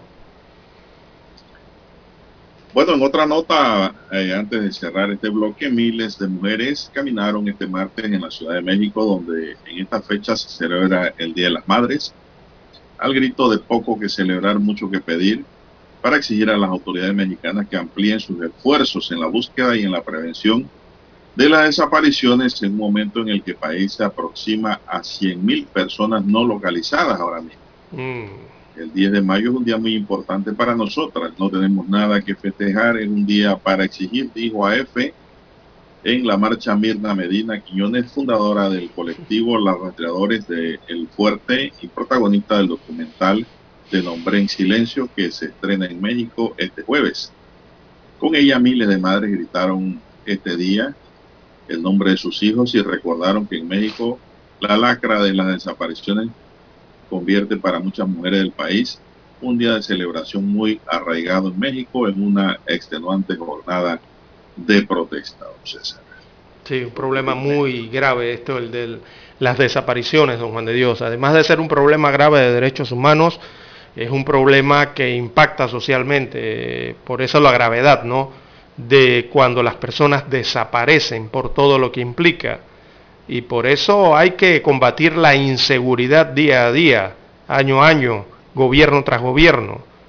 Eh, los gobiernos son los primeros llamados a atender esta problemática y ese es el llamado que le están haciendo estos mexicanos a su presidente y a su gobierno. Pero esto, don Juan de Dios, eh, también ocurre en otros países eh, de la orbe. Lo primero que tiene que hacer un gobierno es dar garantías de seguridad al país, a su población. Un gobierno tiene tres pilares básicos, brindar salud, brindar educación y brindar seguridad. Gobierno que no haga eso en el mundo, don Juan de Dios, gobierno que le va mal. Bueno, estos reclamos en México se hicieron en manifestaciones y concentraciones multitudinarias en ciudades de otros estados del país como Monterrey, Nuevo León y Ciudad Juárez en Chihuahua. La manifestación se inició a las 10 horas locales en el centro del Monumento a las Madres, ubicada entre las vialidades de la avenida Paseo de la Reforma y avenida de los Insurgentes. Los contingentes de múltiples organizaciones de todo el país avanzaron por el paseo de la reforma hasta llegar a la céntrica glorieta del Ángel de la Independencia, donde emitieron un pronunciamiento conjunto para que posteriormente representantes del colectivo y madres tomaran el micrófono e hicieran sus propios reclamos. Imagínense, 100 mil personas. ayer en México. 100 mil personas que no saben del paradero de ellas, ¿no? Sus familiares. Eh, primero hay que erradicar las desapariciones en el mundo, no Juan de Dios. Y el otro problema que tienen allá en México es que no saben, o sea, eh, hay que ver la identificación de algunos restos que han encontrado en México, de cuerpos encontrados, eh, y la política para poder reconstruir el tejido social de ese país. Y todo eso pasa por, primero, alcanzar la justicia, ¿no? Y la reparación del daño eh, por estos crímenes. Y para eso hay que saber la verdad. y eso es lo que están exigiendo todas estas madres, la verdad, que se sepa la verdad de qué ocurrió con sus familiares. Así es, no, México es un país donde usted puede ir a hacer turismo, César, pero orientado y custodiado, vigilado. Allá usted no puede hacer como hacen muchos turistas en otros países que se van por los barrios, se van por, qué sé yo, por los pueblos conociendo, ¿no? Un, turismo rural. No, allá usted si va, va a Cancún, usted se queda en Cancún. Usted de ahí no puede salir. Si usted va a otro a determinado lugar, qué sé yo, los lugares famosos, Acapulco, usted va a estar allí. Usted no puede llegar a Acapulco y decir me voy a salir a conocer el pueblo, porque queda en tremendo problema. Tiene que estar bajo el área de vigilancia. Es un área, México es un país peligroso, don César. calle y avenida y hay que evitar que, es, y hay que, evitar que esos actos delictivos como las desapariciones eh, aparezcan por lo menos acá en nuestros territorios, ¿no? en Panamá. Tratar de evitar lo en lo posible ese tipo de violencia. Vamos a la pausa.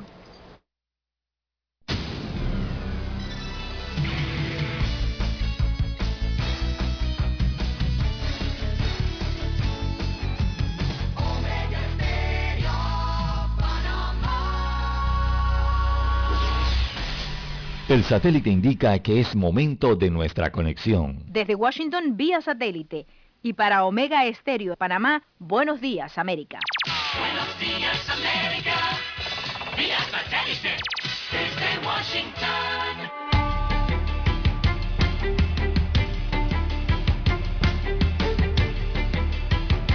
Desde Washington, Leonardo Bonet, el mandatario mexicano es el primer líder regional que condiciona su participación en un venidero encuentro hemisférico si no se invita a todos los países de la región. Si no se invita a todos, va a ir una representación del gobierno de México, pero no iría yo. Con ese mensaje, el presidente mexicano escaló su presión a Estados Unidos para persuadir a la Casa Blanca de que Cuba, Venezuela y Nicaragua sean invitados a la cumbre de las Américas. ¿Sería un mensaje de protesta? Sí, porque no quiero que continúe la misma política en América. López Obrador es el primer líder regional que condiciona su asistencia a la cumbre de la que Estados Unidos será anfitrión en junio. Jorge Agobián, Voce América. El presidente Joe Biden declaró que su principal prioridad es controlar la inflación, una de las mayores preocupaciones de los estadounidenses de cara a los comicios legislativos de noviembre.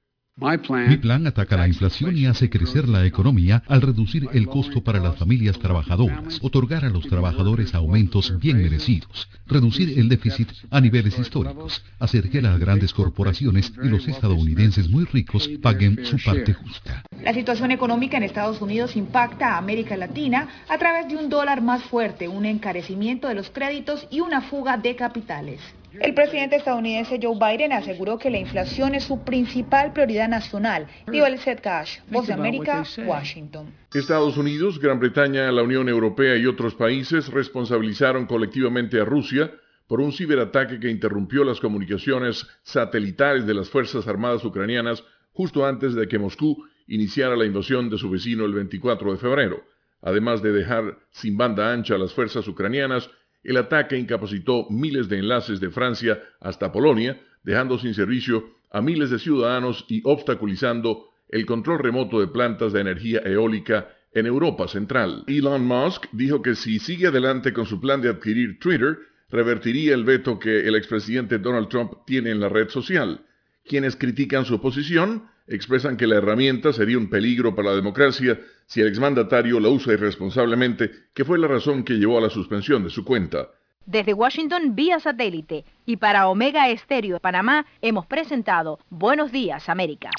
Buenos días América, vía satélite desde Washington.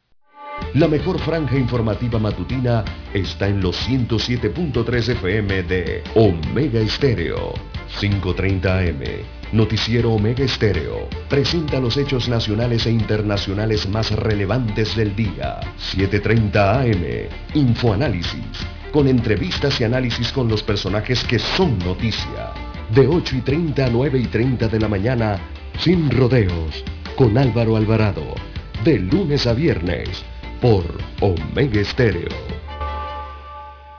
Omega Estéreo, 24 horas en FM Estéreo. Omega Estéreo Noticias.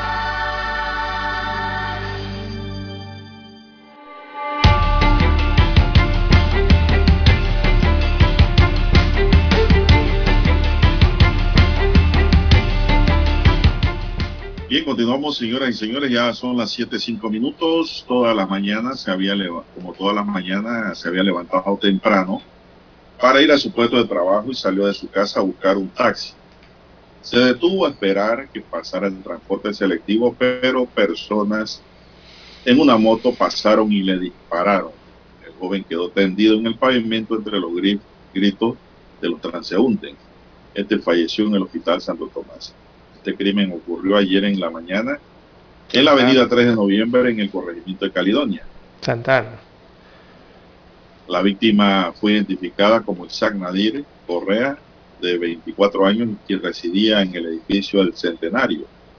Isaac, según familiares, tenía más de un año de trabajar en el Departamento de Mantenimiento de 911, servicio de ambulancia, y pertenecía al equipo de fútbol en el Sporting.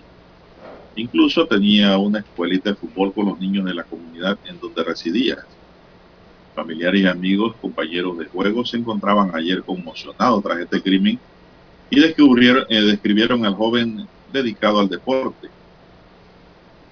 Como su tío pudo, puedo asegurar que mi sobrino nunca estuvo preso, nunca empuñó un arma de fuego, no tenía problemas, pues estuviera metido en alguna pandilla. Él era un pelado tranquilo, sano, trabajador, que se la pasaba caminando por todas partes para jugar, aseguró su tío. Sus parientes dijeron que Isaac no estaba casado ni tenía hijos, iba a cumplir 25 años. Familiares dijeron que desconocen la causa de este crimen, pero creen que las balas no eran para él y que pudo ser víctima de sujetos que le dispararon al primero que vieron en la calle. Eso puede ser cierto, don César. O lo confundieron también. Puede ser, sí. Sí. El tío de Isaac agregó que su muerte es una gran pérdida para la familia y están devastados. Para la familia y para el país, don César, porque un joven dedicado a su trabajo, promotor de deporte, deportista, es un hombre que produce y que el país necesita. No solo su familia. Y en verdad estas cosas duelen socialmente, ¿no? Esto ocurre en Panamá. Pero aquí nuevamente vuelvo, Ajá. como quien dice don César, vuelve el perro y jala el cuervo. ¿Dónde está el Ministerio de Seguridad y la Autoridad de Tránsito que tienen que ponerle números a las motos y en los chalecos y cascos de los conductores de motos y prohibir que vayan pasajeros en las motos? Los únicos que pudieran cargar un pasajero de parrillero serían los linces y la propia policía más nadie. Pero aquí uno habla y dice y todo es un problema, una cuestión que se soluciona en una semana este tema. No, no puede ser. Así Eso es. lo hemos venido diciendo y es necesario. Mire, otro homicidio en motociclista. Así es. Motocicli- Es que ese es el motocicleta. título. El El título anterior fue en San Francisco. Sí, hace, algún, hace algunos días nada más. Y es que ese es el Sí, título de... Una semana tiene. Sí, yo, yo, un No sé, ¿qué reportaje le, aquí, le hubiera puesto asesinatos cometidos en motocicletas se incrementan en la ciudad. Y es la ola de violencia que continúa. Eh, acá en este caso otra persona fue asesinada por delincuentes a bordo de una motocicleta y vemos que no se toman las medidas en cuanto a la seguridad, ¿verdad? Que eh, se debe aplicar para este tipo de vehículos en el país. Es reiterado lo que ocurre con las motocicletas en Panamá, pero no se toman medidas. Vemos que no hay ningún tipo de medida al respecto. Claro, César. Y, y, y, esto dirán algunos, no, pero le cambian el número. Sí, como no, lo pueden hacerlo. También pueden cambiárselo los carros con los que se cometen homicidios. Pero la policía de tránsito va a parar a los motocicletas para verificar papeles y números. Y el que no corresponda está en serios problemas, don César. Simple y sencillamente ese es el control preventivo que tiene que hacer después que se pongan los números. La policía los, los, papeles tienen que coincidir con el número de placa, el número en el caballo o carrocería de la moto, motoneta o motocicleta, como dice el dominicano, eh, en el chaleco que reflectivo y en el casco. El que no cumple con eso, sancionado. Punto. Porque si usted tiene todos esos números confundidos y no son ciertos, usted no andaba en nada bueno. Sí, y aquí van a tener que, ya Panamá tiene que ir pensando ya porque, don Juan de Dios, son muy seguidos estos casos. Si usted ve la cantidad de muertes violentas registradas, eh, por lo menos aquí dentro de la ciudad capital en ciertos sectores, y usted de ellas eh, va clasificando y ve cuántas fueron realizadas por sujetos en motocicleta, ya aquí en la ciudad capital, eh, don Juan de Dios, hay que aplicar cierto tipo de medidas para frenar ese tipo de violencia.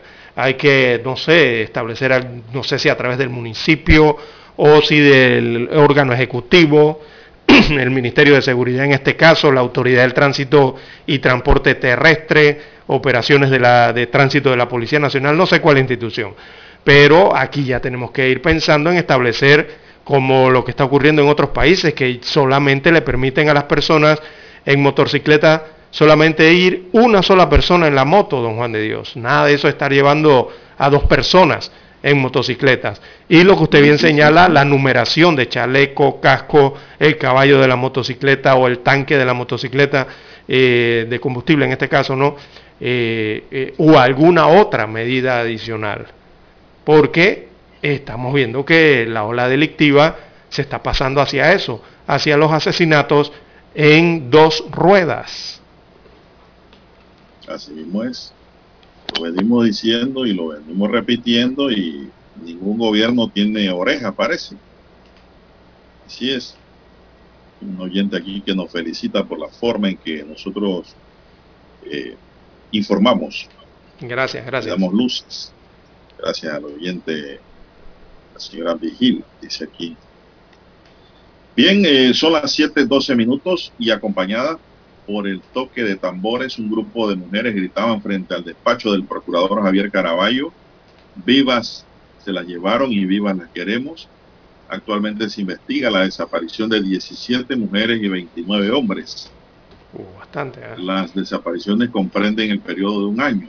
Ayer la Policía Nacional informó que una adolescente de 15 años reportada como desaparecida en Capira fue ubicada en Capira Centro en Chepo se encontró una niña de 11 años de edad que había sido reportada como desaparecida en el área Felipillo. Igualmente una mujer de 40 años de edad reportada como desaparecida el 25 de febrero fue ubicada en Curundú, en, caso, en casa de una de las hermanas, y Dibala, una menor de 17 años, cuya desaparición se denunció el 14 de diciembre, fue encontrada en los algarrobos de Dolega, presuntamente en la residencia de la supuesta abuela paterna. Además, un menor de 17 años reportado como desaparecido en Puerto Armelle fue localizado en casa de un amigo en el sector de Santa Clara, en la provincia de Chiriquí. Las féminas también pidieron por el fin de la violencia de género y por una sociedad más justa y segura para todos. Más temprano, Gelani Manolas, estudiante y miembro de la agrupación, todas con voz indicó que nos encontramos viviendo en una crisis en materia de violencia de género de enero a marzo de este año se han contabilizado por parte del Ministerio Público 4.799 denuncias por violencia doméstica. Si se lo compara con el mismo periodo de un año atrás, los casos han aumentado un 13%. Además, se le suman la, los seis femicidios reportados hasta marzo y los casos de mujeres desaparecidas, César. Es que ese es el problema de las desapariciones. Ya, ya comentábamos hace algunos minutos atrás el, el caso de México, ¿no? Pero ahora vemos el caso propio de nuestro país. Eh, y la desaparición, reitero, de una persona es un problema muy grave, sumado al tema del derecho humano, pero es más grave que eso, eh, don Juan de Dios. Mire usted, eh, eh, aquí han explicado de estas desapariciones las personas que aparecieron, ¿verdad? Que fueron reportadas como desaparecidas y posteriormente se le dio seguimiento comunicacional y se explicó que aparecieron y en qué condiciones aparecieron. O sea, no hubo ningún problema. Pero eso es cuando se informa, don Juan de Dios. El problema aquí en Panamá es que se dan las desapariciones y nadie le da seguimiento a esa situación y nadie informa al respecto. Por eso eh, la opinión pública se torna como se torna. ¿Quiénes son estos desaparecidos en la provincia de Chiriquí? Que son eh, donde se están dando los principales casos. ¿Por qué pudieron Pero, desaparecer César, esas personas? El problema, ¿Por qué desaparecen en esa zona específica? El problema que está surgiendo en Panamá es que la gente sube a las redes sociales fotos y que de personas que están desaparecidas y a veces no están ni desaparecidas. Uh -huh. Ese es uno de los problemas que agrava la preocupación de todos los panameños. Hay gente sin oficio que simplemente se dedican a estas actividades porque son irresponsables. Y, y, entonces se corre la voz y todo el mundo queda preocupado. Mire la lista de gente que fueron ubicadas por la policía estaban en otro lado, pero también hay que ser tamañamente irresponsable para no decirle a un familiar dónde uno va a estar, don César. Es como el hombre que se le pierde a la mujer un viernes y no aparece hasta el martes. Es una desconsideración enorme, irresponsable y totalmente abusiva también de la familia, don César. Desaparecer, sino decirle a su mujer, sí. a sus hijos, a su mamá, a su papá. Eso altera la paz, eso altera la paz. A mí, de... eso, eso, me, eso, a mí me, me cae mal, le digo. Sí, porque es un problema, por eso es que de, señalo que es grave. Porque Va a preocupar a la familia. Eso altera la paz de, a todos los niveles, don Juan de Dios. Por ejemplo, dentro de una familia altera la paz de la familia, del padre, de la madre, de sus familiares, el no saber eh, de una persona y declararla como desaparecida. Pero en el entorno de la comunidad también eh, altera la paz, el saber que hay personas desaparecidas dentro de tu comunidad y es algo que podría generar riesgo. Igualmente a nivel de la provincia, vemos lo que ya ocurre con Chiriquí, y a nivel del país, la, la, la gente, la sociedad se Hombre, preocupa, por eso tan complicado y grave es este problema de las desapariciones. Eso no, no, no puede ser. Muchos andaban, andaban era de parranda. Uh -huh. Y muchas también. No solo hombres, las mujeres también. ¿eh? Esto, no, esto es de parte y parte. No tienen que preocupar a la familia en ese sentido. Por no lo menos es, esos, que, esos que aparecieron pero los que restan desaparecidos hasta el momento. Por eso. Se hablan de 46. Y esas situaciones se confunden con las reales desapariciones de las uh -huh. personas. Vamos a la pausa, don Dani, regresamos.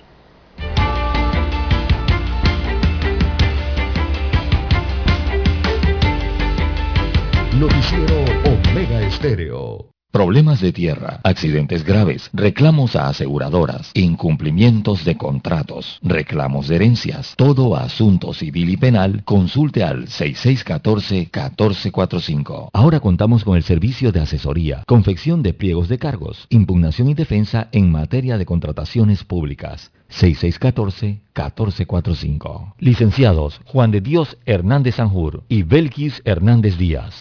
730 AM. Infoanálisis, con entrevistas y análisis con los personajes que son noticia. La mejor franja informativa matutina está en los 107.3 FM de Omega Estéreo, cadena nacional.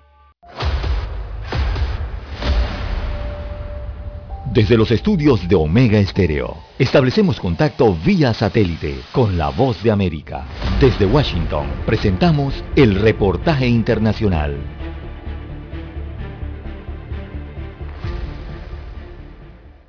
A pesar de que en marzo una delegación del gobierno de Estados Unidos se reunió en Caracas con el presidente Nicolás Maduro, en las últimas semanas la administración del presidente Joe Biden ha continuado expresando respaldo a Juan Guaidó, considerado presidente interino de Venezuela por decenas de países. El cardenal Baltasar Porras, uno de los más prominentes representantes de la Iglesia Católica venezolana, dijo recientemente a la agencia de noticias EFE que el hecho de que el gobierno estadounidense no tenga una posición clara genera mayor incertidumbre, una opinión que comparten expertos en la materia como el internacionalista Juan Francisco no conviene que mm, hayan dudas sobre cuál es la posición del gobierno norteamericano con respecto a la situación de Venezuela. Es fundamental que exista transparencia porque el gobierno norteamericano ha dicho en los últimos días que apoyan a el señor Guaidó, pero se habló de la posibilidad que se volviera a repetir una reunión entre representantes de la Casa Blanca y el gobierno venezolano y aparentemente fue desmentido pero no hay, digamos, una situación realmente que mm, reafirme la posición norteamericana. En ese sentido, el internacionalista Kenneth Ramírez subraya que la administración Biden ha dado señales de su compromiso con la búsqueda a una salida a la crisis venezolana en la mesa de negociaciones y su disposición a flexibilizar las sanciones si se producen resultados tangibles. Pero las negociaciones que se llevaban a cabo con la oposición en México se encuentran estancadas. Recientemente, un funcionario estadounidense confirmó que el gobierno de Venezuela no fue invitado a la cumbre de las Américas que será celebrada en junio en Estados Unidos, y respecto a la participación de Juan Guaidó, hasta el momento no hay información oficial. Carolina Alcalde, Voz de América, Caracas. Escucharon vía satélite desde Washington el reportaje internacional. Para anunciarse en Omega Estéreo, marque el 269-2237. Con mucho gusto le brindaremos una atención profesional y personalizada. Su publicidad en Omega Estéreo. La escucharán de costa a costa y frontera a frontera. Contáctenos 269-2237. Gracias. ¿Qué tal amigos? Les saluda Álvaro Alvarado. Quiero invitarlos para que me acompañen en mi nueva casa, Omega Estéreo, donde estaremos hablando sin rodeos de los temas que interesan a Panamá, de lunes a viernes, de 8 y 30 a 9 y 30 de la mañana. Sin rodeos, con Álvaro Alvarado, por Omega Estéreo. Noticiero Omega Estéreo.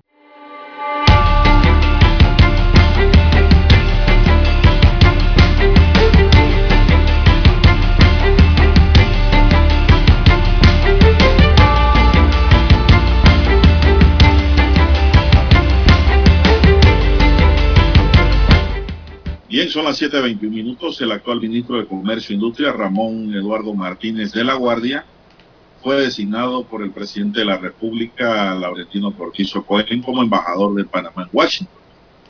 Martínez de la Guardia, quien se desempeñaba como ministro de Comercio e Industria desde el inicio de la actual administración de gobierno, ocupará el cargo que se mantiene vacante desde la muerte de Juan de Dianús, quien se desempeñaba como embajador de nuestro país en Washington. Así que bueno, ya esto era una noticia Vox Populi, don César, de que sí, claro, iba a ocupar ese cargo. Así que no sabemos ahora quién van a designar ministro de Comercio. ¿Tendrá usted por ahí la información, don César? Que se habrá no, dicho. sobre comercio no. No tengo no tengo ningún, ningún dato, ninguna fuente que me haya confirmado algún nuevo ministro. Eh, pero evidentemente hay que colocar uno, ¿no? Sí, tienen que nombrar un ministro, probablemente. Bien, son las 7.22 minutos, don César, 7.22 minutos.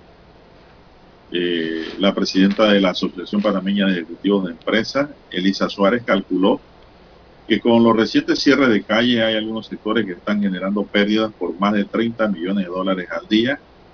Suárez indicó durante su participación en el foro económico del Consejo Nacional de la Empresa Privada que los gremios deben contar con dirigentes que estén dispuestos a sentarse en una mesa de diálogo para negociar antes de realizar un cierre de calle. Rubén Castillo, presidente del CONET, comentó que los cierres de calle solo afectan directamente el desarrollo de la economía avaló que solo se deben crear dentro del, del contorno los mecanismos constitucionales que implican que no exista afectación a terceros. Sí, porque todo el mundo dice que la manifestación es pacífica porque no están tirando piedra, don César, o no están tirando balas, pero cierran la vía y se olvidan que cerrar la vía ya no es pacífico. Sí, Está alterando el orden y afectando a terceros. Ya está agrediendo a personas de la misma sociedad. Por eso es que se dice, usted escucha ese- esa frase por ahí de que pueblo contra pueblo. Eso es lo que significa pueblo contra pueblo. Y luego los guardias, los policías, que son pueblo también, tienen que ir a despejar la vía. Y ahí golpean tal vez a un hombre o una mujer a quien se encuentre cerrando. Entonces, ahí cobra fuerza aquella frase que dice pueblo contra pueblo. Sí, y la verdad es que Colón no necesita más violencia, don Juan de Dios. Es el problema en la No, provincia. tiene de sobra. Sí, exactamente. Entonces hay que llamar al diálogo. Está bien lo que está haciendo las cámaras y las asociaciones y gremios de, de comerciantes, de empresarios, de ejecutivos o cualquier gremio que alce la voz a favor de la paz. Porque es lo que hay que hacer. Hay que dialogar, eh, hay que buscar la conciliación, ¿no? Eh, primeramente antes que llegar a esos niveles. Porque más violencia en Colón no se requiere.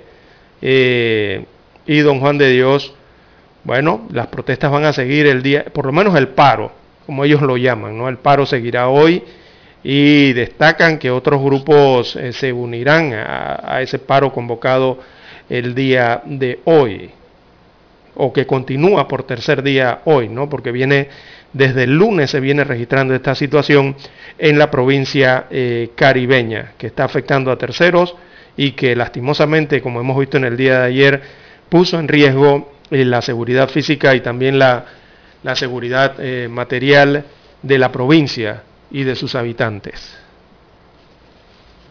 Bueno, ojalá el gobierno ponga sus orejas grandes y Sí, el gobierno tiene que salir a hablar hoy, don Juan de Dios, tienen que salir a decir algo, el presidente acuda de la República la o, de Colón o un ministro. en las explicaciones de por qué han iniciado los proyectos, pero se han pasmado. Eh, Eso es lo que está pasando. Ellos iniciaron, pero todo se ha pasmado. Sí, Por eso que eh, dicen los colonenses que no se ha cumplido. Sí, y no, no se puede correr el riesgo el Ejecutivo de que esta situación se alargue en el tiempo porque le traería consecuencias, ¿no? Consecuencias muy nefastas, principalmente para la provincia, eh, porque esto afecta a empresas y cuando las comienza a afectar no vaya a ser que haya empresas en cierre o pérdidas de empleo. Y lo peor eh, sería, don Juan de Dios, de que con un alargamiento de esa situación eso pueda derivar Dios no lo quiera, en un paro generalizado. Mira, porque se hay le que- pueden unir otras, César, otras provincias. ¿ah? educarla. A la gente hay que orientarla, hay que Sí. educarla, hay que darle cultura. Muchas veces se piensa de que, o se pensaba pues, inclusive pensábamos, incluyámonos para que no nos sentamos, no nos sintamos como los exentos, de que cuando se cierra una vía y no pasa una empresa con su contenedor, el que pierde la empresa, el que pierde es el dueño de la empresa. No, no solo pierde todos. César. pierde capital y pierde también ganancia, que es la que distribuye con sus trabajadores, don César. Entonces, si se afecta el capital de inversión, se está afectando también los compromisos pasivos, ¿no? Que son los que deben con los bancos. ¿Eso a qué puede conllevar, don César? Si pensamos bien, al cierre de la empresa y como consecuencia, más gente sin actividad económica como es el trabajo formal, más desempleo. Eso, eso a veces en medio del bullicio nos olvidamos de eso y en medio de la política de sálvese quien pueda, nos olvidamos de esa realidad, don. Mire, eh, eso está pasando en zona libre. El sector logístico se está quejando porque eso es pérdida. Contenedor que no sale o no entra es pérdida. Y el peor daño para el propio colonense. Entonces, entonces Colón no puede ir contra Colón. Colón tiene que ir contra el gobierno, pero buscando las fórmulas necesarias para que el gobierno escuche. Fórmulas inteligentes. No causando daño a terceros ni a los propios comprovincianos. Es una reflexión que dejo allí, don César, para los oyentes. Se nos acabó el tiempo. Don Daniel Arauz Pinto.